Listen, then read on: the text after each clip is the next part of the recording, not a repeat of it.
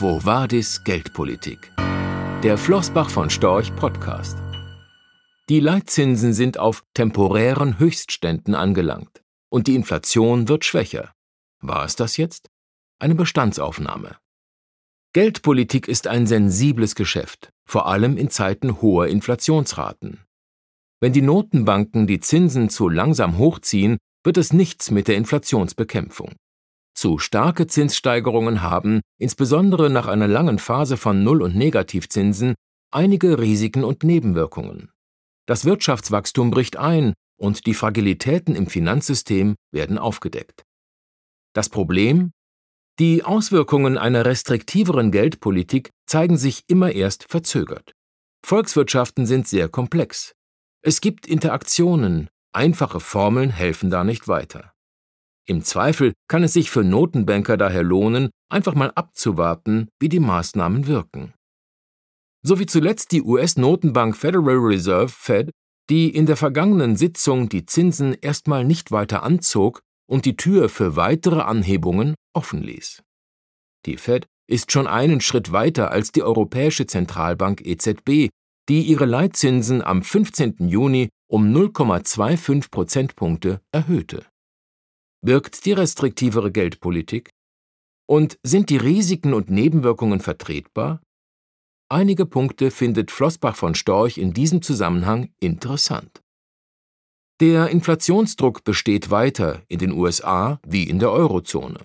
Zwar sind die Inflationsraten zuletzt gesunken, vor allem wegen des Rückgangs der Energie- und Konsumgüterpreise im Zuge einer Normalisierung der Lieferketten. Anders sieht es bei den Preisen für Dienstleistungen aus, die die Inflation auch im Zuge robuster Nachfrage und steigender Löhne und robuster Arbeitsmärkte weiter anfeuern. Vor allem in den USA bleibt der Arbeitsmarkt eng. Die Vakanz von offenen Stellen sinkt seit einem Jahr, ohne dass die Arbeitslosenquote steigt. Das starke Lohnwachstum von mehr als 5 Prozent zeigt, dass die restriktivere Geldpolitik auf dem Arbeitsmarkt noch nicht angekommen ist. In der Eurozone bleibt die Kerninflation hoch. Die Supercore-Inflation, die nur Waren betrachtet, die sich nicht mit dem Konjunkturzyklus bewegen, erreichte im April 6,3 Prozent. Die Inflation zeigt sich hartnäckig. Wenn die Geldpolitik nicht noch eine ordentliche Schippe drauflegt, dürften sich die Inflationsraten aus Sicht von Flossbach von Storch sowohl in den USA als auch in der Eurozone auf einem Niveau stabilisieren, das merklich oberhalb des erklärten Ziels von 2% liegt. Zumindest wenn wir nicht neue Krisen sehen, in der Geopolitik, dem Finanzsystem oder in Bereichen, an die wir aktuell noch gar nicht denken. In Europas Wirtschaft zeigen sich schon erste Risse, die zum Teil auf die negativen Auswirkungen der restriktiveren Geldpolitik zurückgeführt werden können. Die Industrieproduktion liegt in der gesamten Eurozone zwar leicht über dem Niveau von Januar 2020, allerdings haben die größten Volkswirtschaften der Eurozone wenig zur Erholung beigetragen. Sowohl in Deutschland als auch in Frankreich liegt die Industrieproduktion immer noch unter dem vorpandemischen Niveau und stagniert seit mehreren Monaten, was sicher auch an strukturellen Problemen liegt. Hinzu kommt, die Kreditnachfrage bricht in der Eurozone ein. Darauf deutet zumindest der Bank Lending Survey BLS der EZB hin, der die Differenz zwischen dem Anteil der Banken definiert, die eine steigende Kreditnachfrage melden, und dem Anteil derer, die eine sinkende Nachfrage beobachten. Für das zweite Quartal 2023 ist die Nettokreditnachfrage der Unternehmen von minus 12 Prozent auf minus 38 Prozent zurückgegangen. Sinkende Kreditvergaben deuten darauf hin, dass das Wirtschaftswachstum in Folge schwächelt.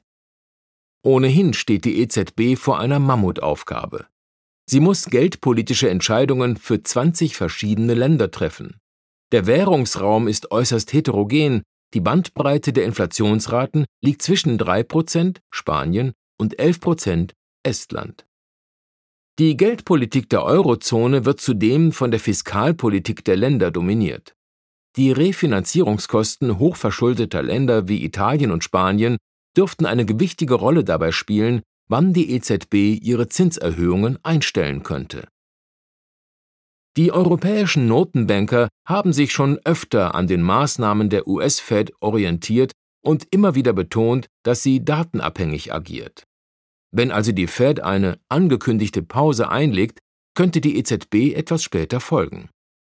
Mittelfristig werden aber die Inflationsraten die wichtigste Variable sein, an der sich die EZB orientiert. Allerdings könnte sie, mit Blick auf die geschilderten Vorgaben, ein höheres Inflationsziel akzeptieren, ohne dies ausdrücklich anzukündigen. Und die Fed? Sie hat die Möglichkeit weiterer Zinserhöhungen in Aussicht gestellt. Wenn der Inflationsdruck nicht nachlässt, könnten die Zinsen dann in der zweiten Jahreshälfte wieder steigen, auch wenn die Marktteilnehmer das bislang eher weniger erwarten. Wobei wir wieder beim Wesen der Geldpolitik sind, die in gewisser Weise auch immer nach dem Prinzip Trial and Error funktioniert. Es bleibt abzuwarten, wie die restriktivere Geldpolitik wirkt.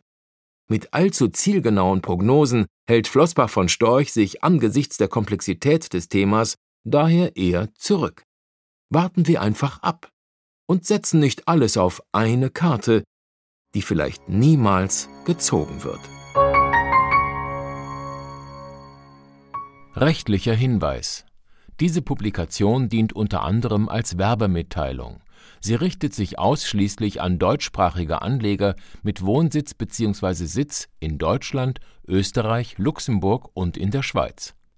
Die in dieser Veröffentlichung enthaltenen Informationen und zum Ausdruck gebrachten Meinungen geben die Einschätzungen von Flossbach von Storch zum Zeitpunkt der Veröffentlichung wieder und können sich jederzeit ohne vorherige Ankündigung ändern Angaben zu in die Zukunft gerichteten Aussagen spiegeln die Zukunftserwartung von Flossbach von Storch wider, können aber erheblich von den tatsächlichen Entwicklungen und Ergebnissen abweichen. Für die Richtigkeit und Vollständigkeit kann keine Gewähr übernommen werden.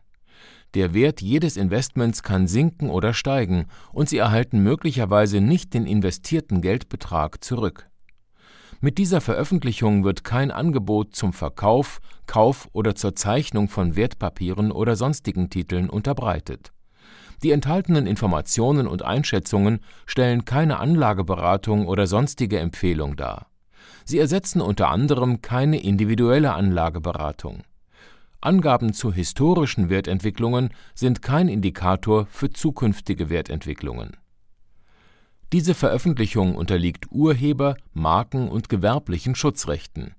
Eine Vervielfältigung, Verbreitung, Bereithaltung zum Abruf oder Online-Zugänglichmachung, Übernahme in andere Webseite, der Veröffentlichung ganz oder teilweise in veränderter oder unveränderter Form ist nur nach vorheriger schriftlicher Zustimmung von Flossbach von Storch zulässig ein umfangreiches Glossar zu Themen und Begriffen finden Sie auf www.flossbachvonstorch.com/glossar/.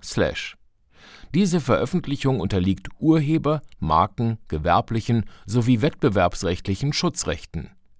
Copyright 2020 Flossbach von Storch. Alle Rechte vorbehalten